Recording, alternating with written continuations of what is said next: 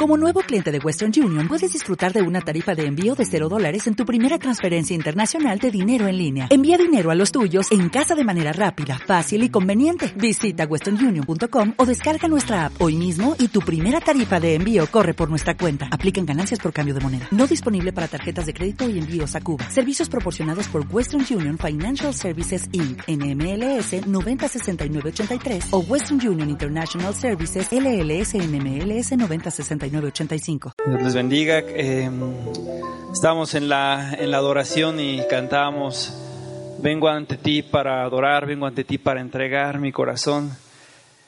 Decía, vengo ante ti para rendir todo, todo lo que soy en adoración y el, el segundo párrafo dice, porque el precio que pagaste, la forma en la que te humillaste, es lo que nos hacen entregarnos a nuestro Dios, ¿verdad? Hemos sido redimidos por gracia, no había nada bueno en nosotros, no había algo que tuviera mérito, pero Dios nos se fijó en nosotros, andábamos ahí perdidos y bueno, Dios volteó sus ojos y dijo, bueno, pues este creo que me puede servir. Y pues le damos gracias a Dios por, por todo esto, porque eh, vamos a orar, vamos a poner este tiempo en manos de Dios, que sin duda Dios tiene algo para cada uno de nosotros. Padre hermoso, gracias por tu palabra, gracias Señor, porque este tiempo, Señor, de alabanza, adoración, Señor, nosotros entregamos nuestro corazón, Señor, y tú eres fiel y nos ministras también, Señor. Tu Padre amado, Señor, nos prepara, Señor, para lo que nosotros tenemos que vivir día a día, Señor. Te pedimos que la palabra el día de hoy, Señor, sea compartida siempre de acuerdo a lo que tú dices y a lo que tú mandas, Padre amado. Que sea tu Espíritu Santo el que hable, Señor. Que solamente sea un instrumento, Señor, de para que, para que se pueda compartir la palabra, Señor, que todo, Señor, lo que se ha dado sea por ti, mi Dios. Te pedimos, Señor, que prepares los corazones, Señor, que prepares, Señor, la mente de cada uno de nuestros hermanos, Señor, para que se pueda recibir, entender y para que se haga corazón, Señor, y que seas tú el que sea glorificado en todo, mi Dios. Gracias, mi Dios, en el nombre de tu Hijo amado. Amén. Bueno, pues estamos viendo la serie de Hechos, estamos ahorita en Hechos 8. Estamos viendo cuál es la serie, a ver si me recuerdan. Cristianos llenos del Espíritu Santo. Se las pregunto cada vez que yo subo aquí, yo les pregunto la serie en la que estamos. Y pues hemos aprendido bastante eh, durante esta serie, hemos visto cómo era la vida de los, de los primeros cristianos y nos reta a tener una vida como la, la, tuvieron ellos, ¿no? No hay, una, no hay una diferencia entre ellos y nosotros. Fuimos salvados por gracia, ellos también fueron salvados por gracia conocimos o hemos reconocido al Señor como nuestro Señor y Salvador, también nosotros. Entonces, no hay una diferencia, salvo en la época que estamos viviendo, en el tiempo que estamos viviendo, incluso las comodidades que ahora tenemos, pues nos tendrían que retar más por la forma en la que vivían ellos. Y bueno, les pido que me acompañen a nuestro texto base que vamos a estar eh, viendo el día de hoy. Vamos a ir a Hechos 8, 14, me dicen ya cuando lo tengan. Ah, me ganaron, son más rápidos que yo.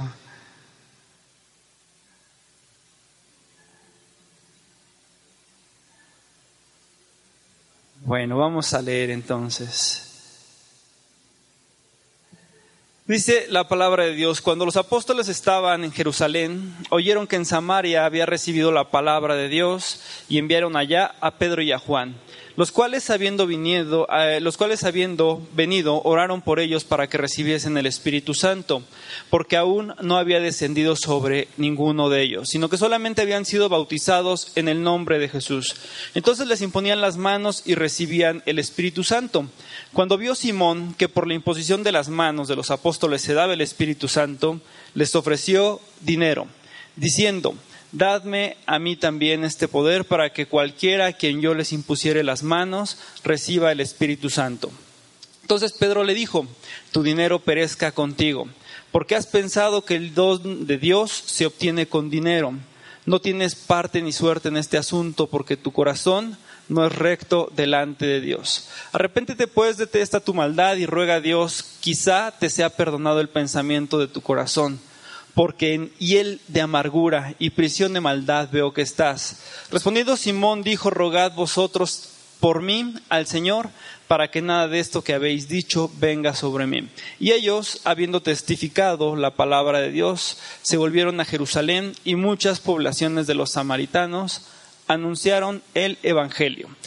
Este es el texto, son los textos que vamos a estar viendo. Ponle una marquita o pon ahí un separador porque nos vamos a estar moviendo en, en la palabra de Dios, pero vamos a estar regresando todo, todo el tiempo a estos versículos. Y para poner en contexto, pues vamos a ir al versículo 1 porque desde ahí es donde vamos a empezar a analizar todos estos, todos estos textos. Entonces dice en el versículo 1 que Saulo consentía con la muerte. ¿La muerte de quién? La muerte de Esteban, lo habíamos visto hace unas semanas. Y lo siguiente que dice es que hubo gran persecución contra la iglesia que estaba en Jerusalén después de que fue la muerte de Esteban, empezó a haber persecución. Todos los que habían sido eh, reconocidos como los primeros cristianos, habíamos hablado que eh, más o menos se habían convertido primero 3.000 en, en uno de los, en, en el Pentecostés, 5.000 después. Era una población ya muy grande, estamos hablando de más de 15.000 cristianos para esta época. Entonces fueron esparcidos por Judea se cumple, se inicia el cumplimiento de la palabra que Jesús dijo en Hechos 8.1, que dijo, me seréis testigos en dónde? En Jerusalén, en Judea y hasta lo último de la tierra. Todos estos, eh, todos estos que se habían sido esparcidos o todos estos que habían empezado a ser perseguidos, pues estaban compartiendo la palabra, no solamente huyeron despavoridos corriendo, como nosotros habíamos visto también en versículos anteriores, Pedro y Juan, no importando haber sido ya eh, apresados, castigados, amenazados de muerte, compartían de la palabra de Dios. Entonces, estos primeros cristianos, pues hacían la, la, comisión, ¿verdad? Estaban yendo y estaban esparciendo eh, la palabra de Dios. Y quiero que vayamos a Hechos 8.5 ahí mismo, porque dice entonces, Felipe, descendiendo a la ciudad de Samaria, les preguntaba, les, predicaba a quién? A Cristo. Felipe no estaba contando sus experiencias, Felipe no estaba contando lo que él había aprendido. Felipe, ¿a quién les predicaba? A Cristo. ¿Qué es lo que nosotros tenemos que predicar? A Cristo. La palabra de Dios es muy clara y lo que nosotros tenemos que eh, enseñar y lo que nosotros tenemos que mostrar es a Cristo aparece un, personaje que se, llama, que se llama Felipe. ¿Quién era este Felipe? Nosotros sabemos que en los discípulos había uno de los discípulos de Jesús, uno de los dos se llamaba Felipe. Sin embargo, por la, por la historia donde dice que los discípulos se habían quedado en Jerusalén, este Felipe no es el que es el discípulo de Jesús, este es otro Felipe. Y vamos a ver qué Felipe era porque vamos a ver Hechos 6.5, regresamos dos capítulos.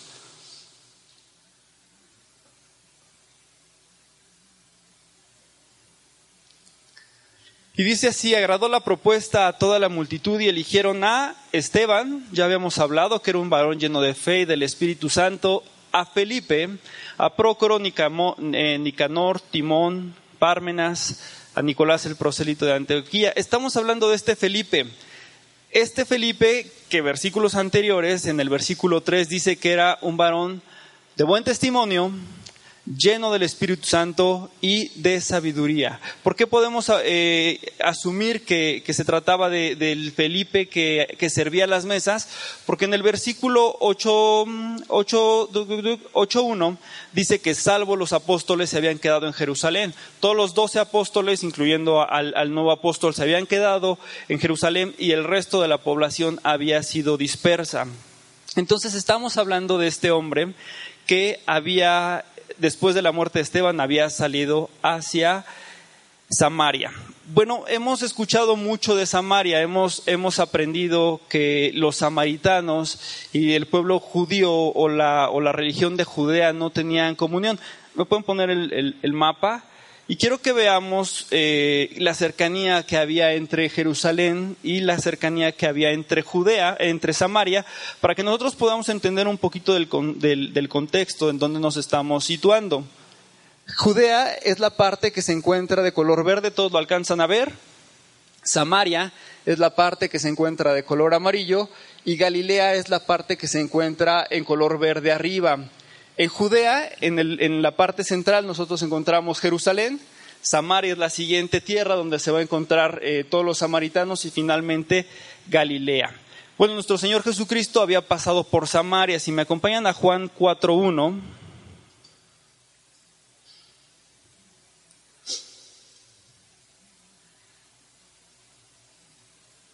Dice así, cuando pues el Señor entendió que los fariseos habían oído decir, Jesús hace y bautiza más discípulos que Juan, aunque Jesús no bautizaba, sino sus discípulos, salió de Judea y se fue otra vez a Galilea. ¿Me puedes poner el mapa? Entonces quiere decir que salió de la región que encontramos en color verde, salió de la región de Judea y se dirigió a dónde? A Galilea.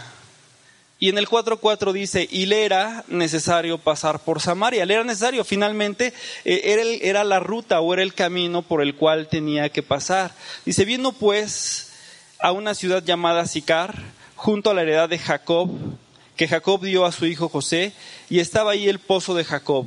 Entonces Jesús, cansado del camino, se sentó junto al pozo, era como la hora sexta, y vino una mujer a sacar agua, y Jesús le dijo, dame de beber. Después de que los discípulos eh, habían ido a la ciudad a comprar, los discípulos habían ido a comprar de comer, la mujer samaritana le dijo, ¿cómo tú siendo judío, un hombre judío, me pides a mí de beber que soy una mujer samaritana? Y dice, porque los judíos y samaritanos no se tratan entre sí. A pesar de que están en la misma región geográfica, estas dos no podemos llamar etnias porque los samaritanos también pertenecían a la misma región, no se llevaban. Entonces les voy a contar que aproximadamente 700 años antes de que Cristo, de que Cristo llegara aquí a la tierra, esta zona, la zona de Samaria, fue invadida por Asiria.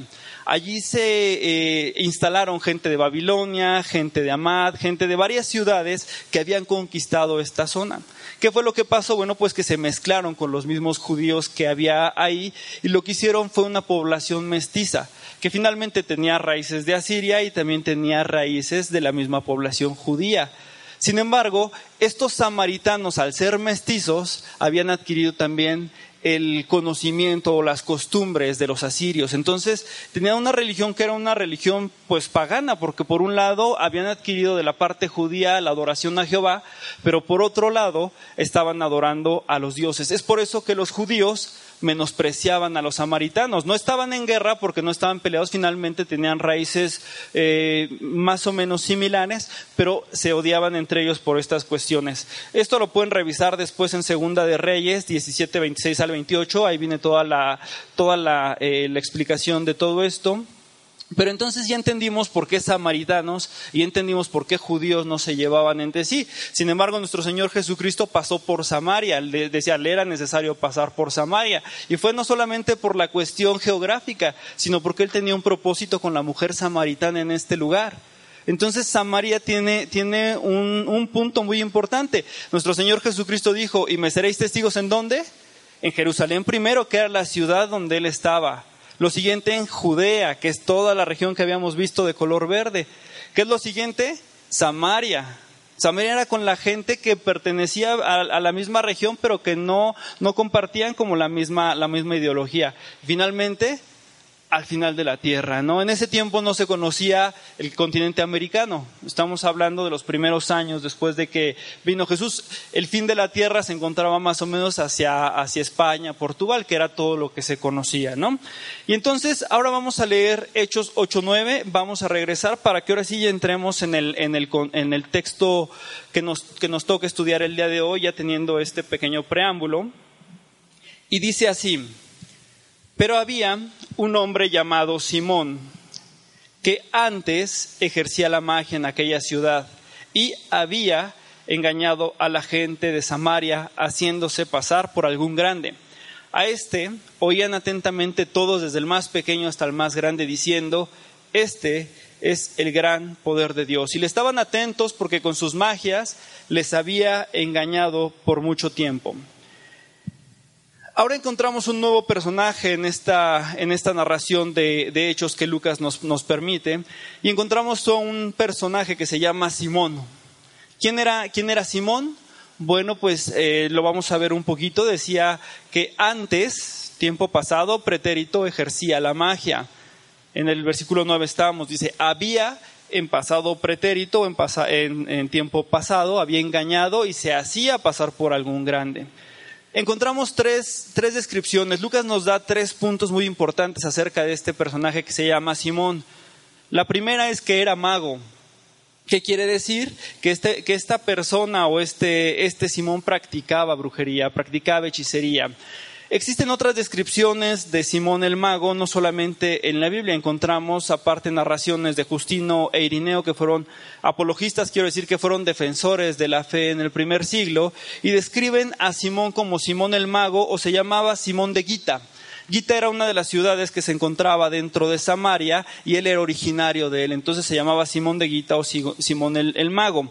Bueno, este, este personaje había sido cultivado en toda la parte o en toda la, cuestión mística que había en, eh, de los asirios. ¿Qué quiero decir? Que le había sido eh, cultivado el conocimiento que tenía, era referente a los, al, paganismo.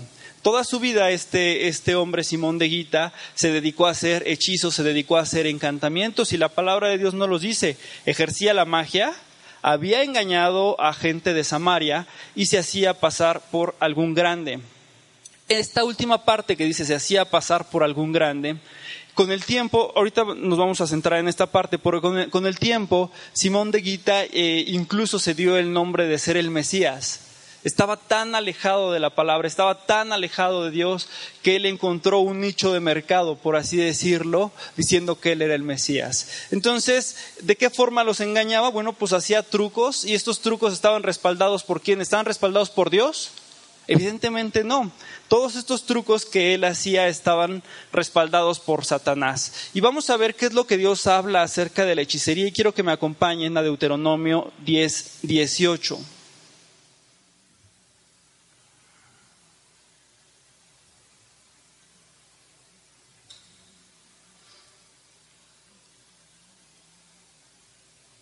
Si voy muy rápido me dicen porque ya que me encarrero no me paro.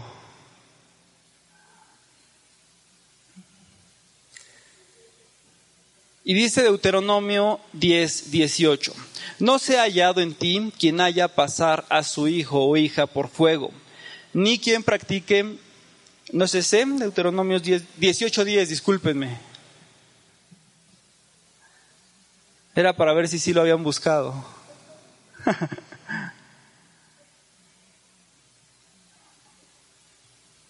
18.10, ahora sí. Y dice, no se ha hallado en ti quien haga pasar a su hijo o a su hija por el fuego, ni quien practique adivinación, ni agorero, que se refiere como a un falso profeta o a un adivinador, ni sortilegio, eh, sortílego, se refiere a los que ven los astros, ni hechicero, ni encantador, ni adivino, ni mago, ni quien consulte a los muertos. Del 12 dice, ¿por qué es que? Abominación para Jehová cualquiera que hace estas cosas. Y por estas abominaciones Jehová tu Dios echa estas naciones delante de ti. Lo que hacía Simón de Guita o Simón el mago estaba bien delante de los ojos de Dios. No estaba bien delante de los dioses, de ninguna manera estaba delante de los, bien delante de los ojos de Dios. Sin embargo, en la actualidad nosotros también encontramos gente que dentro de la misma iglesia no sé si por error, queriendo o no queriendo, de repente se encuentran con el horóscopo y dicen, no, pues Leo, el día de hoy vas a tener un día, da, da, da, da, da escorpión, da, da, da, da. ¿Qué dice la palabra de Dios? ¿Que esto es qué? Abominación. Los que, los que leen las cartas en la actualidad todavía está muy, muy de moda y que la gente ve y checa el tarot y checa qué es lo que le depara. ¿Qué es esto? Abominación. Cuando las personas ven en los astros y dicen, no, pues es que este día se va a lunar, se va a alinear el Marte con Júpiter y entonces eso va a reflejar en la Tierra. ¿Eso qué es? Abominación. Nosotros como iglesia y como pueblo de Dios no tenemos que poner la confianza en ninguna de estas cuestiones. Sabemos que Dios es el Dios de todo y nuestra vida de quién depende? De Dios. Nuestro deber es advertirles que cualquiera de estas cosas es qué? Abominación y Dios desecha estas cosas. Y no solamente desecha o, aborrece el pecado, aborrece a quien, eh, al hecho de, creer en Él por encima de Dios. Entonces nosotros como cristianos debemos de entender perfectamente que nuestra vida depende de quién, de, depende de quién, de Dios. Dios tiene control del pasado, tiene control del presente y tiene perfectamente control de lo que va a pasar. Nosotros no podemos depender, ni podemos buscar, ni siquiera por error asomarnos a ver qué es lo que dice el, el, el horóscopo, el tarot, etcétera, porque entonces, ¿de qué lado estamos? ¿Hasta aquí vamos, vamos claros? Bueno, la segunda característica que nos habla eh, el, el, médico amado Lucas acerca de este Simón es que, regresamos al 8.9, es que había engañado a la gente haciéndose pasar por algún grande. ¿Qué beneficio obtenía de eh, engañar a la gente? Evidentemente, el beneficio que él obtenía era un beneficio económico. ¿Su corazón en dónde estaba puesto? En el dinero. Y vamos a ver ahorita un poquito más adelante acerca de, de, de dónde está nuestro corazón. Pero hemos visto, y a lo largo de la historia, la iglesia, y no tanto la iglesia, porque la iglesia ha sido comprada por Jesucristo, el corazón corrompido de los hombres se ha inclinado hacia el dinero. Nosotros hemos visto que en la iglesia tradicional se vendieron indulgencias por años, se siguen vendiendo. Y entonces es a través del dinero donde la gente cree que puede alcanzar la salvación. ¿Esto es correcto? Es totalmente incorrecto. La salvación fue dada por qué? Por gracia. No la merecíamos y Dios se fijó en nosotros y nos dio la salvación. Esto es en la iglesia tradicional, pero ¿qué decimos en los últimos años? Hubo la reforma, en la reforma se, se evidenció todos estos negocios que tenía la iglesia, pasaron los años y el mismo corazón desviado del hombre, ¿qué es lo que ha hecho? Ha buscado la manera de sacar provecho de la palabra de Dios. En la actualidad nosotros hemos encontrado estas frases ya muy trilladas y que las hemos mencionado de manera constante. Yo soy hijo del rey y merezco todo. ¿Es correcta esta frase? Totalmente está fuera de la palabra de Dios. Hemos escuchado frases como yo soy la hija del rey, por lo tanto yo soy princesa y entonces yo tengo que vivir como una princesa. ¿Es cierto eso? Está totalmente fuera de la palabra de Dios. hemos escuchado sutilezas de algunos predicadores que a mí me tocó escuchar en alguna vez que un, un predicador decía, bueno, pues si yo tengo un buen carro es porque me lo merezco. Si tengo una buena casa es porque me la merezco. Si yo vivo como vivo es porque me lo merezco. ¿Es correcto esto? Evidentemente no. Nosotros no, no somos merecedores de nada. Lo que tenemos todo es por gracia. Todo es por la gracia de Dios. Tenemos que entender perfectamente que nuestra herencia no es una herencia material. Nuestra herencia no es dinero, no es economía, no es poder, no es autoridad. Nuestra herencia es en Cristo. Y nuestra herencia es la vida eterna y lo que hagamos aquí en la tierra pues está bien. O sea, mientras lo hagamos de una manera honesta y trabajemos y hagamos lo que nos corresponde, está bien. Pero tenemos que entender y nos tiene que quedar perfectamente claro que lo que hagamos aquí en la tierra, en el cielo no se va a ver reflejado. Llegamos desnudos. ¿Y a la tierra cómo nos vamos? Pues con el trajecito, pero de todos modos se va, se va a desintegrar. Nos vamos sin nada. Y vamos a llegar al cielo y entonces en el cielo Dios no nos va a decir, oye, qué bárbaro trabajaste pero bien, fíjate, construiste una compañía y tenías cientos de trabajadores. Oye, felicidades, de verdad, pásale. ¿Eso es lo que nos va a decir Dios? No. Dios nos va, Dios nos va a juzgar y Dios nos va a, a poner frente a Él por las acciones o por las actitudes que nosotros hemos tenido en esta vida. Entonces es por eso que nosotros tenemos que día a día buscar no hacer tesoros en la tierra. No quiero decir que dejemos de trabajar porque la palabra de Dios también dice, el que no trabaje, que no coma, pero, pero sí tenemos que entender que nuestra herencia, nuestra verdadera herencia, no es en la tierra, no es en bienes materiales. La palabra de Dios en Mateo 8:20 dice, Jesús les dijo, las zorras tienen guarida y las aves del cielo nidos, mas el Hijo del Hombre no tiene dónde recostar su cabeza. Entendemos entonces, y no les parece incoherente que ahora algunos predicadores pues traen su jet privado, traen carrazos de último modelo, eh, piden los hoteles con las mejores características para que el, el, hijo del ungido pueda, pueda dar su palabra. Está totalmente fuera de la palabra de Dios. Ninguno de los discípulos vivía con opulencia. Ninguno de los discípulos. Entonces a nosotros nos tiene que quedar claro que lo que nosotros tenemos que hacer son tesoros en el cielo. Y vamos a regresar entonces a nuestro, a nuestro texto clave y vamos a ir a Hechos 8:12. Dice, pero cuando creyeron a Felipe, que anunciaba el Evangelio del reino de Dios, y el nombre de Jesucristo se, en nombre de Jesucristo se bautizaban hombres y mujeres, ¿Quién creyó? Simón mismo. Y habiéndose bautizado, estaba siempre con Felipe, y viendo las señales y grandes milagros que hacía, éste estaba atónito. Pues encontró a alguien que hacía algo más que él, ¿no? Se encontró alguien que hacía prodigios, señales, un poquito más arriba vemos que había gente endemoniada y que, se, eh, y que era liberada y hacía milagros. Los milagros evidentemente eran a través del Espíritu Santo. En estos versículos nosotros podemos encontrar tres características o tres acciones que ahora hizo Simón el Encantador, Simón el Mago, de Guita, como le quieran llamar. Y entonces lo primero que vemos en el versículo 3 es que también ¿qué? Creyó. Lo siguiente que vemos que hizo es que habiéndose bautizado, se bautizó y finalmente estaba siempre con Felipe. Pero nosotros, conforme pasa o conforme avanza eh, la lectura, podemos ver que este Simón se, se volteó o dio la espalda a Dios por los bienes económicos. Entonces, al decir aquí la palabra de Dios que Simón creyó, pues quiere decir que probablemente él fue compartido con la palabra. Felipe le compartió la palabra, él escuchó la palabra de Dios, él conoció lo que Jesucristo hizo. Y evidentemente, pues vio que, o sea, vio que por ahí algo, algo era diferente y creyó. Sin embargo, nosotros podemos preguntarnos si verdaderamente creyó, si verdaderamente atendió a la palabra de Dios. La palabra de Dios también nos dice que los demonios creen y tiemblan. O sea, no solamente eh, la gente que es, que es que es convertida, cree, los demonios creen y tiemblan. La siguiente acción que hizo fue bautizarse. Y nosotros tenemos muy claro que cuando nosotros nos bautizamos somos sumergidos eh, representando la muerte de Jesucristo, que morimos junto con Jesucristo y somos levantados junto con Jesucristo. El bautismo es una evidencia de que nosotros hemos creído. ¿El bautismo es para salvación?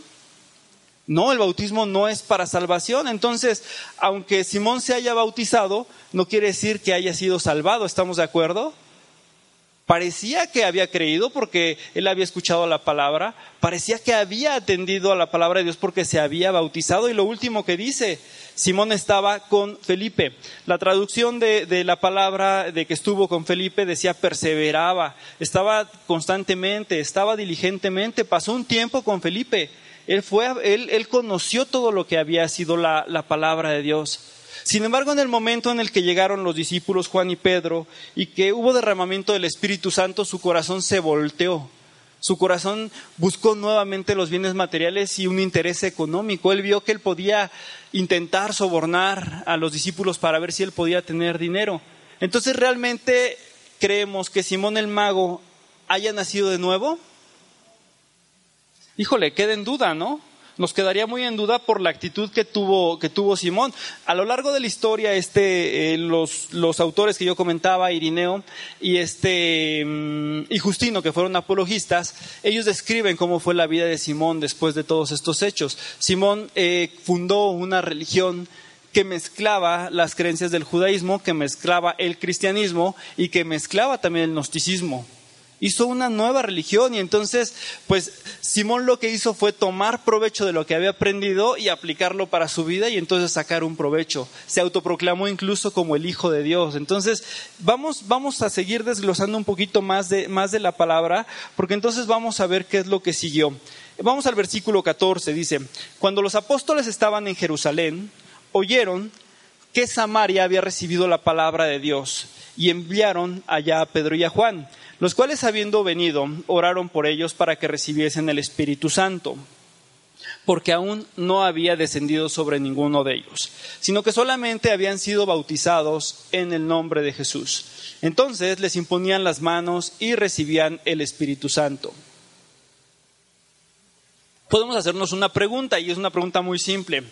¿Por qué si ya estaba Felipe en Samaria, tuvieron que ir Pedro y Juan? ¿Por qué creen? Pues la palabra, bueno, la palabra de Dios no es, no es explícita en el motivo, en la razón por qué fueron enviados, es explícita en lo que hicieron después. En el versículo 15 dice, los cuales habiendo venido oraron para que recibieran el Espíritu Santo. Podemos entender que entonces la población de Samaria había conocido de Jesús, había creído, había sido bautizado, pero no había recibido el Espíritu Santo. Existen eh, dos versiones en por qué fueron enviados Pedro y Juan. La primera es para ver que la fe de estos samaritanos o de esta gente estuviera bien cimentada, para saber que tuvieran como eh, un, conocimiento firme. Y la segunda era para demostrar que había aceptación entre la misma fe, ¿no? Si yo creo en Jesús a pesar de que Samaria y Judea no se llevan, pues entonces Pedro y Juan, como representante de la gente que estaba en Judea, pues iban para aceptar al resto de los, de los cristianos y que ya se había expandido la palabra. Llama la atención que el primero que llegó fue Felipe, que no fue uno de los doce.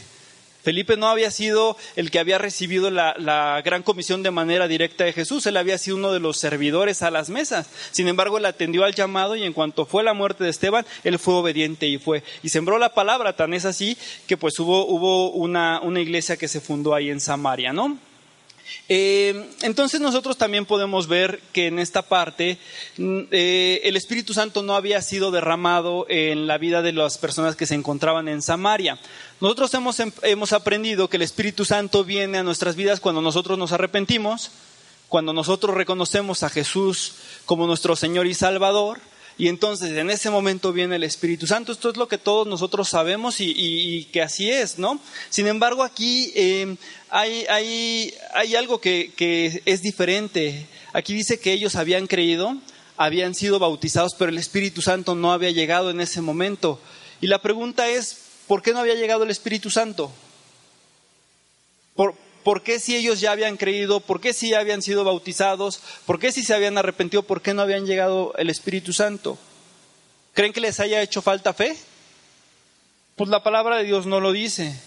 O Felipe no estaba haciendo bien su trabajo, no estaba entregando bien eh, la palabra, no había dicho las palabras correctas. Pues no, no, no, no. La respuesta, la respuesta es simple y se basa en la soberanía de Dios. Dios no tiene fórmulas mágicas para decir cómo, cuándo y dónde. No es, un, no, es un, no es un mismo mecanismo. Dios es un Dios soberano. Y Dios puede hacer lo que le plazca cuando le plazca y cómo le plazca. Entonces, en este punto nosotros podemos encontrar que a Dios le plació que fuera a través de la imposición de manos. Ahora, tenemos que entender que no por la imposición de manos entonces se va a recibir el Espíritu en todo el tiempo porque en el libro de los Hechos la única vez o la única ocasión en la que se documenta que el Espíritu Santo fue dado a través de la imposición de manos fue aquí en Samaria. En los demás el Espíritu Santo llegó. Lo vamos a ver después en versículos más adelante en la casa del, centurión. Pero entonces nosotros también tenemos que entender que la forma en la que Dios actúa es una, es una forma soberana. No hay una fórmula mágica, no hay una forma en la que nosotros digamos es este, este, este y este otro paso, porque todos nosotros conocimos a Dios de una forma diferente. Si eso fuera entonces, eh, las corrientes que se han estado viniendo en los últimos años pueden decir, como decían en G12, la fórmula es gano, consolido, disipuludo y envío. Y en realidad no es así. Dios no tiene un patrón ni tiene una fórmula como para seguirla, ¿no? Es por gracia de Dios y es porque Dios así lo quiere. Y eh, esta es la primera parte que nosotros encontramos o que nosotros podemos ver de estos versículos. Y vamos a seguir porque dice en el versículo 10, 16, 8, 16 porque aún no había descendido sobre ninguno de ellos, se refiere al Espíritu Santo, sino que solamente habían sido bautizados en el nombre de Jesús. Cuando todos fuimos bautizados, o bueno, los que hemos sido bautizados, ¿en nombre de quién fuimos bautizados? Nombre del Padre, del Hijo y del Espíritu Santo. Vamos a ir a Mateo 28, 19 para poder ahondar un poquito más en este punto.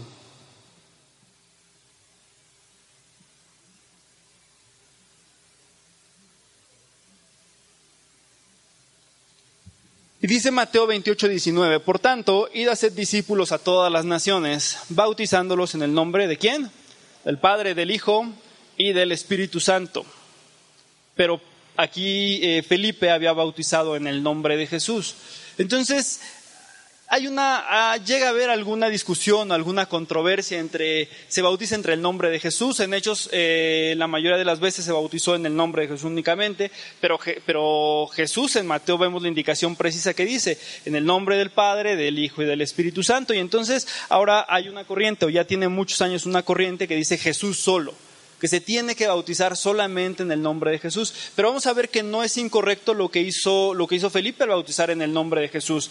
Porque vamos a, mm, vamos a ver, cuando un rey envía un súbdito, digamos, el, rey de, de, Inglaterra manda un súbdito, tiene que ir a reclamar unas tierras. Entonces, cuando va a reclamar las tierras, él va con el estandarte del rey y él va con la autoridad del rey.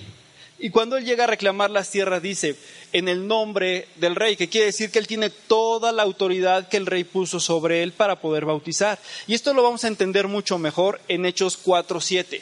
Porque cuando se refiere en el, eh, en el libro de Hechos que bautizaban en el nombre de Jesús, no se refiere que estaban obviando o que estaban desobedeciendo la, la, palabra de Dios a través de eh, que Jesús dijo de que se bautizara en nombre del Padre, del Hijo, del Hijo y del Espíritu Santo. Lo que se traduce en la expresión en el nombre de Jesús quiere decir por la autoridad de Jesús. No se refiere al en nombre de quien estoy bautizando, sino que Jesús le dio la autoridad a los discípulos para poder bautizar. Y entonces, vamos, vamos a Hechos 4.7. Dice, y poniéndoles en medio les preguntaron, ¿con qué potestad o en qué nombre habéis hecho esto? Aquí se refiere al milagro de haber sanado al cojo. Dice, ¿con qué potestad, con qué autoridad o en qué nombre lo habéis, hecho? Entonces, en el 4.8, Pedro, lleno del Espíritu Santo, ¿lleno de quién? Del Espíritu Santo, les dijo, gobernantes del pueblo y ancianos de Israel, Hoy se nos interroga acerca del beneficio hecho a un hombre enfermo, de qué manera éste haya sido sanado. Sea, notorio a vosotros y a todo el pueblo de Israel que en nombre de quién? De Jesucristo de Nazaret, a quien vosotros crucificaste y quien quién?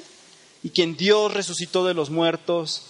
Por él este hombre está en su presencia sano. Entonces la palabra en Hechos, cuando se refiere que fue bautizado en el nombre de, quiere decir que fue bautizado por la autoridad que Jesús le dio. Cuando Pedro se enfrenta a los saduceos y Pedro le dice, oye, pues es que en el nombre de Jesús, yo, bueno, se sanó este, este cojo, ¿ustedes creen que estaba dejando de lado a Dios Padre, a Dios Espíritu Santo? Y que solamente fue en el nombre de Jesús, porque aquí arriba lo dice, Pedro lleno de quién? del Espíritu Santo. Dice, en el nombre de Jesús de Nazaret más adelante, a quien Dios resucitó.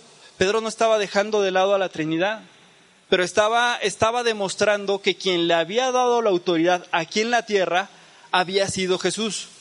Entonces el punto que yo quiero aclarar, porque ha habido mucha confusión si se bautizan en, el nombre de Jesús o en el nombre de eh, Dios eh, Jesús y del Espíritu Santo es que cuando nosotros lo hacemos, lo hacemos en el nombre del Padre, del Hijo y del Espíritu Santo, pero en hecho se bautizaba en el nombre de Jesús, no refiriéndose a solamente Jesús, sino a que Jesús les dio la indicación o la autoridad.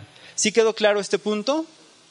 Son dos puntos que vienen dentro de los versículos y que si no es nuestro tema principal, creo que es importante que los toquemos para que entendamos y que nosotros tengamos una, eh, una doctrina firme y sana. Entonces vamos a seguir leyendo y nos vamos a ir a Hechos 8:18.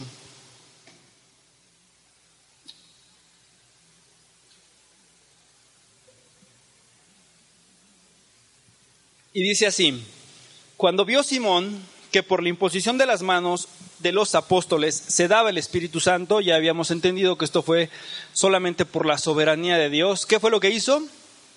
¿Ofreció qué? Dinero. ¿Dónde estaba su corazón? en el dinero. Él había engañado, pudo haber ofrecido otras cosas, pudo haber ofrecido trabajo, pudo haber ofrecido comida, pudo haber ofrecido unas gallinitas que a lo mejor por ahí hubiera tenido, pero no, ¿qué fue lo que ofreció? Dinero. Y lo que dice en el 19 dice, dadme también a mí este poder. ¿Qué quería? Poder. ¿Dónde estaba su corazón? Para que cualquiera a quien yo impusiere las manos reciba el Espíritu de Jesús. La intención del corazón de Simón parece que no había cambiado. Simón seguía viendo la forma en la, en la que él podía obtener dinero. Dice, dice Jeremías 17:9, engañoso es el corazón más que todas las cosas y perverso. ¿Quién lo conocerá?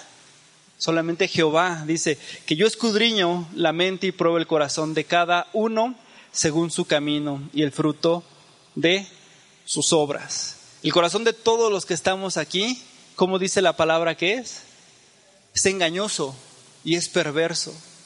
Es por eso que nosotros día a día tenemos que llenarnos de la palabra de Dios. Día a día nosotros tenemos que ir a la palabra, tenemos que orar, tenemos que estar en constante, eh, en constante búsqueda de Dios para que este corazón, como lo dice, como lo dice mm, David, sea un corazón limpio. ¿Ustedes creen que Simón haya engañado al resto de la gente? Pues sí, engañó porque, pues ¿quién se bautiza sino una persona que ha creído, ¿no? ¿Quién está ahí pegado a, los, a los pastores? ¿O quién está pegado a Felipe? Él estuvo como servidor de, Felipe por mucho tiempo. Pues sí parece que había engañado a la gente. Y nosotros hemos visto un sinfín de desfilar de, de, gente que ha venido aquí a la iglesia y un sinfín de gente que ha sido bautizada, y un sinfín de gente que ha servido, y llevamos muchos años en el Evangelio, y estas personas actualmente, si tú te pones a pensar qué están haciendo, pues están totalmente alejadas de Dios. No nos toca juzgar o no nos toca decir si fueron salvos y no son salvos. Lo que nos toca es hacer un análisis y decir, día a día, yo tengo que estar afirmado en la palabra de Dios. Día a día yo tengo que ver que al día siguiente yo no me aleje de Dios. Habíamos dicho que el pecado que es es cerrar en el blanco. Entonces, si yo peco una vez, peco otra vez, el blanco es Dios, el blanco es, es hacer la voluntad de Dios. Pero si yo día a día voy permitiendo un pecado, mi Dios se va quedando de lado. Y entonces llega el momento en el que yo estoy totalmente desviado de la, de la voluntad de Dios. Día a día nosotros tenemos que buscar hacer la voluntad de Dios. Y vamos a ver, vamos a hablar un poquito más acerca de, la, de la cuestión que había en el corazón de Simón. ¿Cuál fue el fruto que demostró Simón el engañador, Simón el mago? Avaricia y amor al dinero. Y vamos a ir a primera de, perdón, a Mateo 7:15.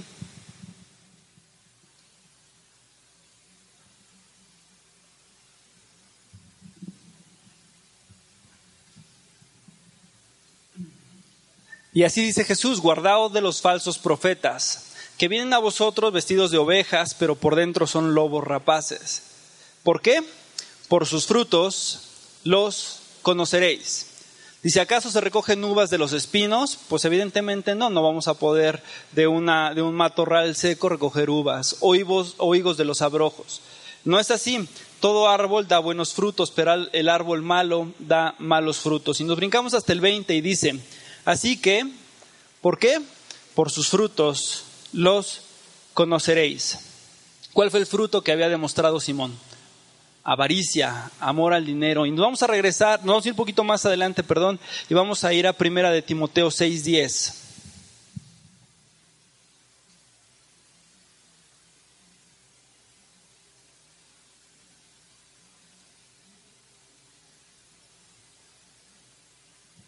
Y vamos a leer desde el 9, porque es importante que ahondemos ya más en este, en este punto. Y dice, porque los que quieren enriquecerse caen en tentación y lazos, y en muchas codicias necias y engañosas que hunden a los hombres en qué? Destrucción y perdición. Y el 10 vamos a leerlo juntos.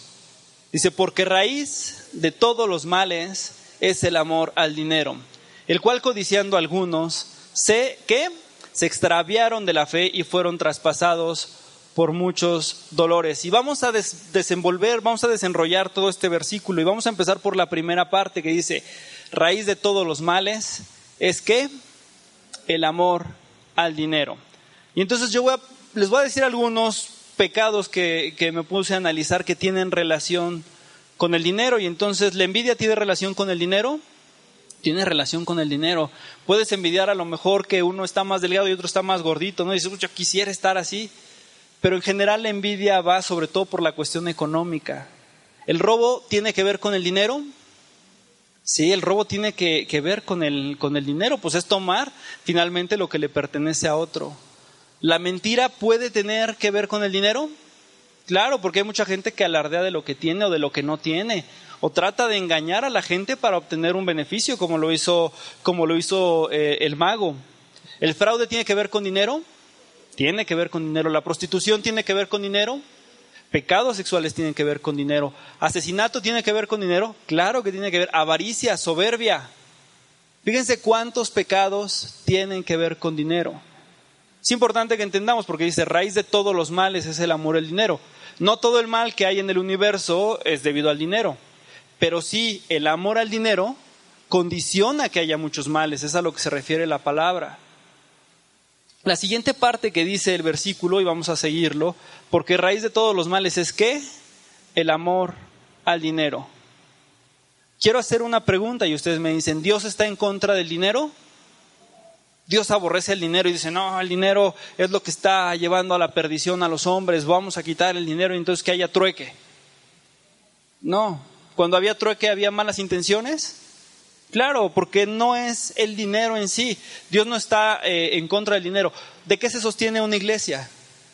Pues el dinero es el que, digo, es, Dios el que nos sostiene, pero finalmente se hace a través del pago de una renta, se hace a través del pago de, de las sillas, del audio, etcétera. Entonces, Dios no está en contra del dinero. De lo que está en contra es de la actitud que tienes hacia el dinero. No se trata de la cantidad que hay en tu bolsillo, no se trata de cuánto tengas, cuánto tengas ahorrado, cuántas casas o carros o lo que tengas o no tengas. Porque finalmente hay gente que tiene Dios lo ha bendecido y lo ha prosperado como Abraham. Abraham fue una persona próspera, tenía, tenía montones de dinero. ¿Y el corazón de, de, Abraham estaba inclinado hacia el dinero? No. El corazón de Abraham no era, fue eh, tan es así que fue llamado amigo de Dios. Pero podemos encontrar gente como Simón el engañador, que lo que tenía eran unos cuantos pesos, pero lo que buscaba era enriquecerse más. Entonces, ¿dónde estaba su corazón? En el dinero. Estaba esa actitud o esa acción del corazón es la que Dios rechaza. Y la siguiente parte del versículo dice, el cual, codiciando algunos. ¿A qué se refiere a estos deseos desordenados? Esta, esta, esto querer tener más, esto querer llegar a más, ¿a qué nos lleva? A un deseo desordenado. ¿Y el deseo desordenado a qué nos va a llevar? A un pecado. ¿Y el pecado a qué nos lleva? A la muerte. Fíjense qué tan importante es que nuestro corazón pueda ser puro en este aspecto. Es tan importante que nosotros pongamos el orden de Dios. Si Dios bendice, está bien. Nosotros tenemos que tener contentamiento con lo que Dios nos da. Ahorita lo vamos a ver más adelante. La siguiente parte del versículo es que dice, el cual codiciando algunos se extraviaron de dónde? Se extraviaron de la fe. ¿Qué quiere decir? Que algunos ya estaban en la fe, algunos ya conocían de la palabra de Dios. Pero este buscar o este anhelar o el corazón que quiere más y que quiere más y que nunca se sacia, ¿qué es lo que te hace? Alejarte de la fe, te hace alejarte de Dios. Lo que yo les decía, si tú, si tú sabes que hacer la voluntad de Dios está hacia allá, pero tú vas cerrando en el blanco y vas permitiendo que el pecado entre, que la codicia, que el querer tener más, pues va a llegar el momento en el que tú desvías tu mirada totalmente de Dios. Y entonces, ¿en quién pones tu confianza?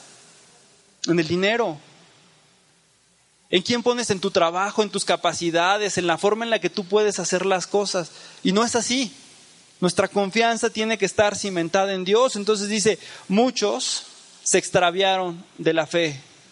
Tenemos dos ejemplos muy importantes de quienes se extraviaron de la fe. Si ustedes recuerdan el ejemplo de Ananías y Zafira, este es uno de los ejemplos más claros en la palabra de Dios. Y vamos, vamos a verlo porque Ananías y Zafira es un, es un ejemplo claro de cómo se, se desviaron. Hechos 5.1. Dice, pero cierto hombre llamado Ananías con Zafira, su mujer, vendió una heredad y sustrajo del precio, sabiéndolo también su mujer, y trayendo solo una parte la puso a los pies de los apóstoles. Dijo Pedro a Ananías, ¿por qué se llenó tu corazón para que mintieses al Espíritu Santo y sus, trajes, y sus trajeres del precio de la heredad, reteniéndola no se te quedaba a ti, o sea, la vendo y no digo que la voy a regalar, pues se me quedaba a mí, y vendiéndola, pues la vendo, se queda en mi poder. ¿Por qué pusiste esto en tu corazón? ¿En dónde lo puso? En el corazón. No has mentido a los hombres, sino a quién? A Dios. Al oír a Ananías estas palabras cayó y que expiró. Fíjense, Ananías había tenido una buena intención, me parece que era una intención buena, ¿no? En ese tiempo había necesidad en Jerusalén, vendió la heredad que tenía y dijo, bueno, pues la voy a dar. Muchas muchas de las personas en ese tiempo vendían lo que tenían y lo daban para que no hubiera necesidad. Él lo vendió. Pero ¿qué puso en su corazón? Puso el deseo de tener, de, de conservar, de poseer. Si él lo hubiera vendido, se le quedaba el dinero y no hubiera pasado nada. Pero él dijo, la voy a vender y la voy a dar. ¿Qué hizo? Mintió. Tomó una parte de la heredad y la otra la llevó. Fue deshonesto. El corazón de Ananías no estaba en Dios, estaba en el dinero. Siguiente hecho, ¿qué pasó? Murió. Ananías murió. Fíjense qué tan grave puede ser la situación que hasta la muerte nos puede llevar. La última parte que dice primera de Timoteo 6:10 dice, y fueron traspasados por muchos dolores. No solamente te aleja de Dios el amor al dinero, sino que ocasiona mucho dolor, ocasiona daño. La persona que está en pos del dinero no está tranquila, es una persona que está intranquila, que busca tener más. No, no se satisface. Lo que tiene le le es poca cosa, quiere más. Le da tristeza, le da envidia, quiere tener más. No solamente se aleja de Dios, sino que es traspasada por muchos dolores. Y les voy a leer una, una, una frase que encontré y que se me hizo muy interesante. Dice, ciertamente podemos entender que el dinero, el amor al dinero, perdón, es un enemigo letal de la fe.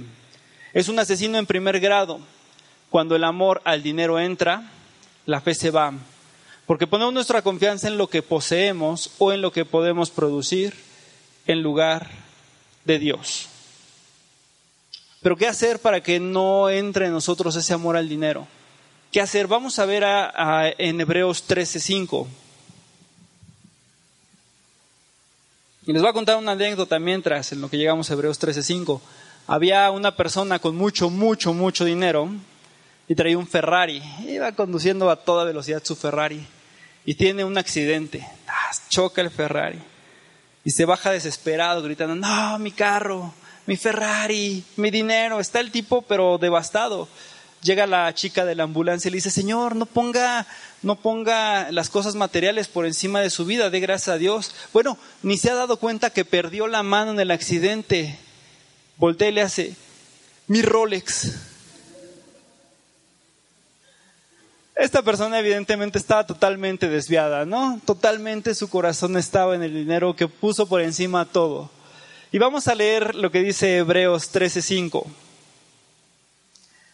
Y dice, sean vuestras costumbres sin avaricia, contentos con lo que tenéis ahora, porque Él dijo, no te desampararé ni te dejaré.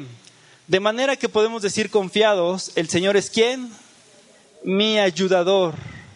No temeré de lo que pueda ser, hacer el hombre. Qué versículos tan profundos, porque aquí nos dice que nuestras costumbres, que nuestra vida, que nuestro diario andar, que lo que nosotros hagamos, pensemos, sean sin avaricia, dando gracias con lo que tenemos ahora. Y la palabra de Dios es bien fiel y dice, no te qué, desampararé ni te dejaré. De manera que podemos decir confiadamente, el Señor es nuestro ayudador. No importa la situación que estemos pasando, no importa si es una situación de abundancia o de escasez, no importando si estamos teniendo o no estamos teniendo dinero, la palabra de Dios es bien clara, dice, estemos contentos con lo que tenemos ahora. No te dejaré ni te desampararé. Día a día nosotros tenemos que salir y despertar confiados en que Dios nos va a prosperar. No quiere decir que entonces yo me voy a levantar y digo, ay, son las nueve, ya me echo otra pestañita porque Dios me va a prosperar. Once, doce, una de la mañana yo creo que ya no, es tiempo de levantarme, me doy un baño, salgo, busco trabajo. No, no se trata de eso, porque se trata de que nosotros tengamos una fe que acciona o que trabaja, una fe que se mueve. Pero aquí dice que nosotros tenemos que estar contentos con lo que tenemos. No se trata de que nosotros seamos, ¿cómo, cómo es esta frase? Como decir conformistas. No se trata de decir, no, pues ya, es todo lo que pude hacer, no me voy a esforzar más y bueno, pues ya hice lo, lo que pude. No, se trata de que nosotros hagamos lo que nos corresponda, que trabajemos, que hagamos, que seamos, en el caso de los padres, que seamos proveedores, que busquemos eh, llevar el alimento a la casa, que cumplamos en nuestros trabajos, que hagamos las cosas de manera honrada, de manera honesta. Exactamente, como para la gloria de Dios, como todo lo que tenemos que hacer para la gloria de Dios. Pero nuestra confianza en quién tiene que estar? en Dios. Nuestra confianza totalmente tiene que estar en Dios. Simón al parecer no había entendido que el don del Espíritu Santo era un regalo. Simón al parecer no había entendido que todo lo que él había visto había sido de manera gratuita. Su corazón seguía alejado de Dios porque él estaba pensando en el dinero. Y vamos a regresar al versículo 20 de Hechos 8, ya para empezar a, cerrar este, este tema.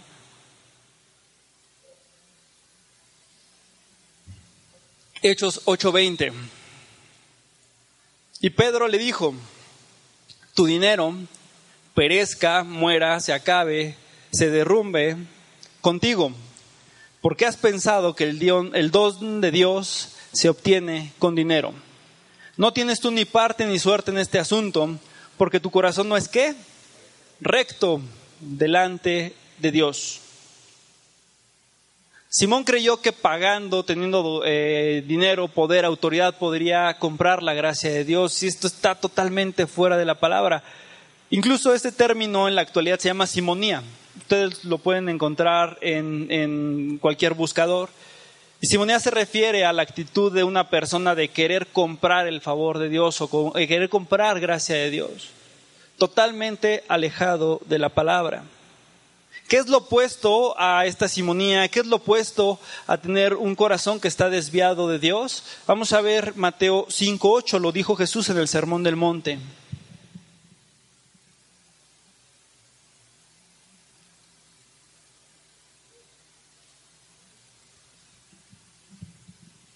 Y dice así, bienaventurados quienes, los de limpio corazón, porque ellos verán a Dios.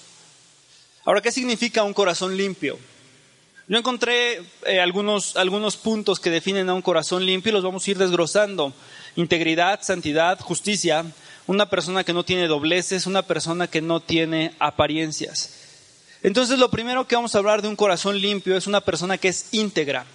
Una persona que es íntegra es intachable. ¿Qué quiero decir?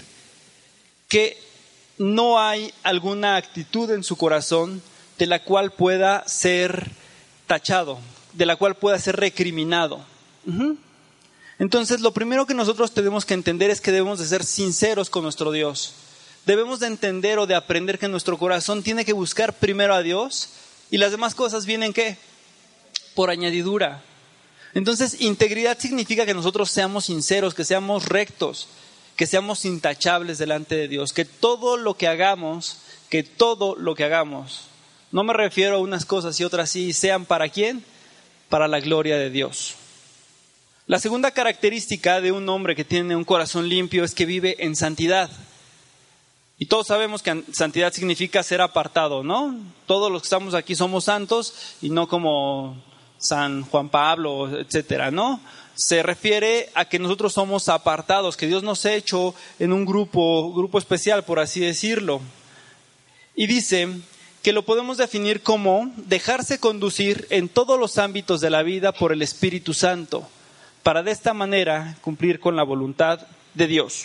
Entonces, santidad va, a significar que nosotros dejemos que el Espíritu Santo venga a nosotros y que Él tome el control.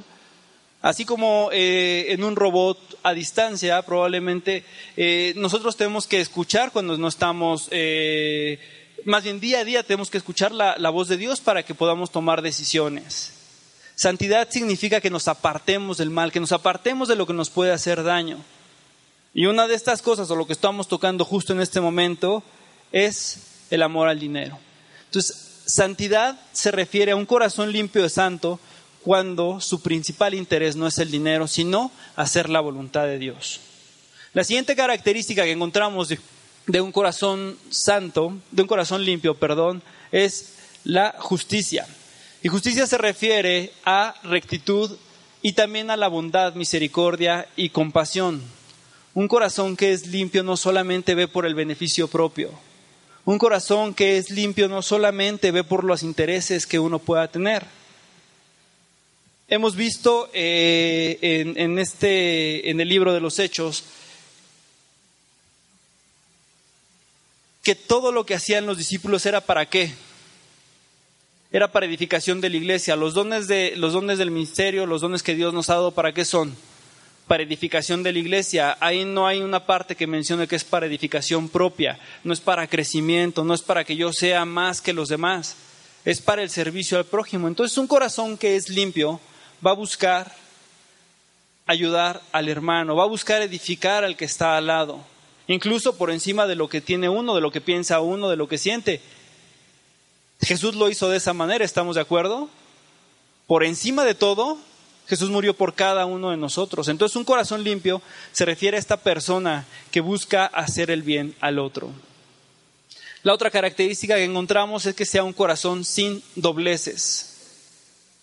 Quiere decir que estamos hechos de una sola pieza, que nos comportamos bien aquí, nos comportamos bien en la iglesia, en la escuela, en el trabajo, nosotros no vamos a encontrar un lugar en el que nuestra actitud cambie por el entorno. Es al contrario. El entorno cambia por nuestra actitud. Así es como debe de ser. A eso se refiere que no tengamos dobleces, que no, que no busquemos hacer las cosas de manera diferente en otros lugares. Y lo último que encontramos en un corazón limpio es que sea sin apariencias, que sea sincero delante de Dios. Tan es importante el problema del dinero que quiero que me acompañen a Lucas 22.3.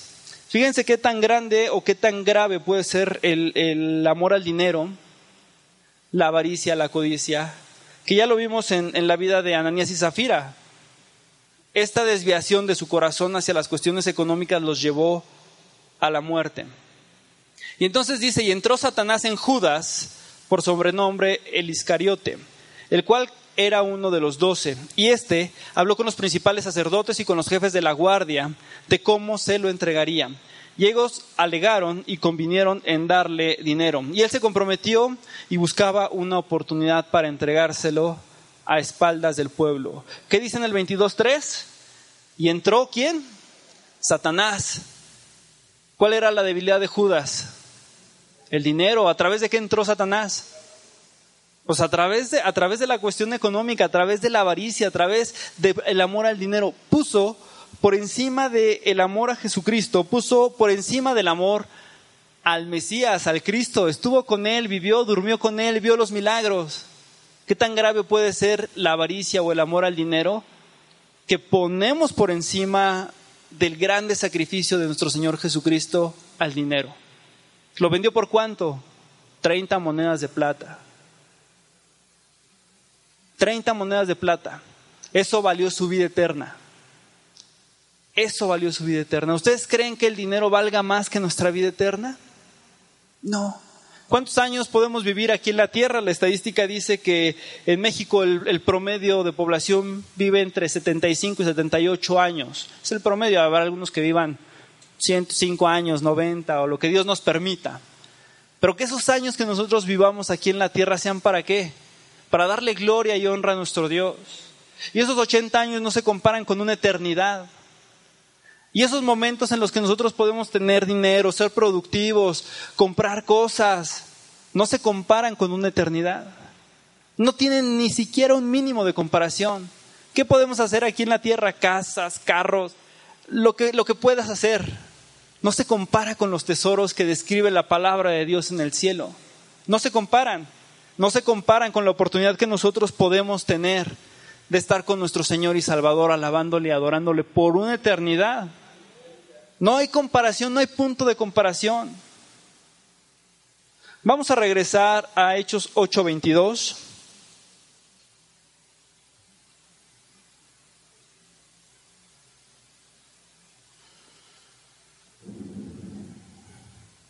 Ya para que terminemos esta mm, esta parte dice, Pedro le dice ahora a Simón, arrepiéntete pues de tu maldad, ruega a Dios para que quizá te sea perdonado el pensamiento de tu corazón, porque en hiel de amargura y en prisión de maldad veo que estás. Respondiendo entonces Simón dijo, rogad vosotros a mí, por mí al Señor, para que nada de esto que habéis dicho venga sobre mí. Ustedes pueden ver en Simón una actitud de arrepentimiento? A ver, vamos a analizar qué es lo que hace Simón. Le pide a ellos que oren por él. En algún momento él reconoció que estaba mal. Simón no reconoció que estaba mal, o sea, él lo que dijo es que, pues ora por mí para que lo que dijiste no venga, sigue viendo por su interés, sigue viendo porque no le sucedan las cosas. A pesar de que Simón había alejado su vista, su vista de Dios, había querido comprar el dinero, Pedro y Juan le dicen claramente, arrepiéntete pues de esta tu maldad y ruega para que seas perdonado por este pensamiento. Tristemente nosotros podemos ver que Simón de Guita, Simón el encantador, Simón el mago, tuvo la oportunidad, tuvo, la, tuvo nuevamente una opción de decir, no estoy haciendo las cosas bien.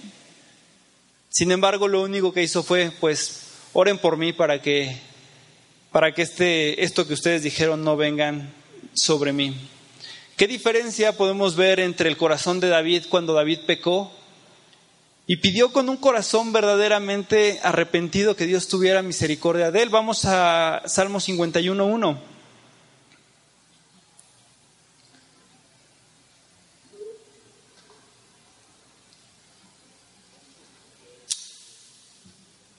Yo me imagino a David tirado en la cama, no sé, en el piso, yo qué sé, verdaderamente arrepentido, consternado por, por el pecado que había cometido, por las malas decisiones que había tomado. Y vean lo que dice, ten piedad de mí, oh Dios, conforme a tu misericordia, conforme a la multitud de tus piedades, borra mis rebeliones, quita este pecado de mí, dice en el 51.2, lávame más y más de mi maldad, límpiame de mi pecado.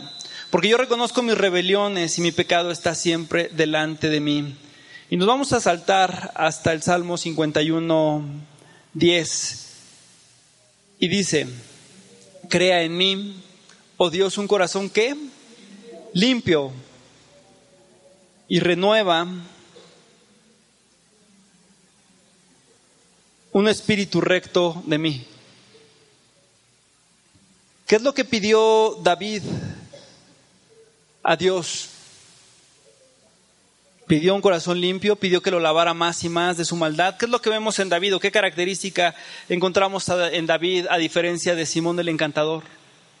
Arrepentimiento. Si David, si, perdón, si Simón desde el principio, cuando conoció de la palabra de Dios, hubiera tenido un verdadero arrepentimiento, habría venido a él una vida nueva, habría venido a él eh, un nuevo nacimiento. Pero podemos ver que desde el principio Simón nunca tuvo un verdadero arrepentimiento. Y hemos estudiado muchas veces qué es arrepentimiento y es voy caminando en sentido incorrecto y doy la vuelta a 180 grados, quiere decir que doy la vuelta a la mitad y camino hacia el otro lado. ¿Cuántos de nosotros, incluyéndome, hemos puesto en muchas ocasiones o hemos antepuesto en muchas ocasiones bienes materiales, trabajo, actitudes. Las hemos puesto delante de Dios y hemos preferido tener un bien, hemos preferido tener un trabajo que darle gracias a Dios. Ninguno de nosotros está exento. Porque el corazón del hombre se inclina a la maldad. Pero Dios es fiel y Dios es justo que perdona. Y Dios da siempre nuevas oportunidades. Y así como a Simón, Pedro y Juan le dijeron arrepiéntete, así Dios está hablando a nuestros corazones. Y nos está diciendo, si estás poniendo algo por delante de Dios, si estás poniendo un, un ídolo delante de Dios, es tiempo de que nosotros nos arrepintamos. Es tan sencillo desviarnos del camino, de verdad es tan sencillo desviarnos del camino, que a veces cuando llega la quincena dices, pues me la gané chambeando, me la gané con mi esfuerzo, no, nos las ganamos con la gracia de Dios. Es tan sencillo darnos honra a nosotros y querer decir es por mi trabajo, es, es por lo que yo hago, es por mis capacidades. Y no le estamos dando la gloria y la honra a Dios. Decía el apóstol Pablo, sé vivir en la austeridad y sé vivir en la abundancia, pero que en todo el nombre de Dios sea glorificado. No estoy llamando la atención a quien tiene o quien no tiene dinero. Estoy llamando la atención a la actitud que tenemos en el corazón. ¿A qué tan claro, qué tan limpio es nuestro corazón? Dice la palabra de Dios, crea en mí, oh Dios, un corazón limpio y renueva un espíritu recto dentro de mí. El amor al dinero es solamente uno de tantas cuestiones que nos pueden alejar de Dios. Pero el amor al dinero lo, lo, representa Dios como una cuestión de un foco de alerta muy importante. Dice, raíz de todos los males es el amor al dinero. Raíz de todos los males es el amor al dinero.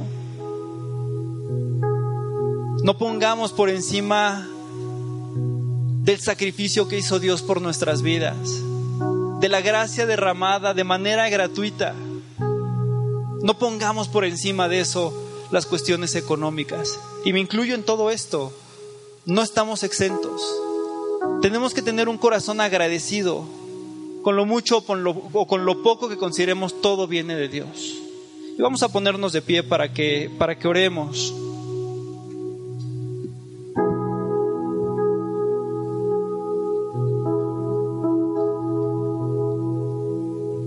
Querido Dios, Padre, gracias Señor por tu amor, gracias por tu fidelidad. Gracias Padre por la palabra, Señor, que tú nos has dado el día de hoy, Señor. Claramente entendemos, mi Dios, que todo viene de ti, Señor. Tu palabra dice que tú eres Dios de todo, que tú eres el creador, que tú eres dueño del oro y de la plata, mi Dios. Tú nos has dado una advertencia muy clara acerca de las cuestiones económicas, acerca de unas finanzas sanas y limpias, mi Dios. Te pedimos, Padre, que nuestro corazón no se desvíe, que nuestro corazón, Señor, no se vaya haciendo hacia las cuestiones económicas, mi Dios. Tú nos has dado todo y todo nos lo has dado por gracia. ¿Qué se compara, Señor, la eternidad? ¿Qué se compara con los días que estemos aquí, mi Dios? Padre, te pedimos que tengamos contentamiento con lo que tú nos has dado, Señor. Que tengamos, Señor, contentamiento, Señor, con lo que tú nos has permitido tener, Señor, porque todo viene de ti, es de tu mano, Señor. Y porque tú eres soberano y das a unos más y a otros das a lo mejor menos, pero todo es por ti, mi Dios. Te pedimos que no dejemos entrar, Señor, al diablo a través de esta área que cerremos las puertas siendo agradecidos con lo que tú nos has dado, mi Dios. Y que entendamos, mi Dios, que todo es por ti y que todo es para ti, Padre. Haznos sabios, mi Dios. Haznos sabios para entender la voluntad que tú tienes para nuestras vidas, mi Dios. Te pedimos perdón, Señor, si hemos puesto por delante de ti a las cuestiones económicas.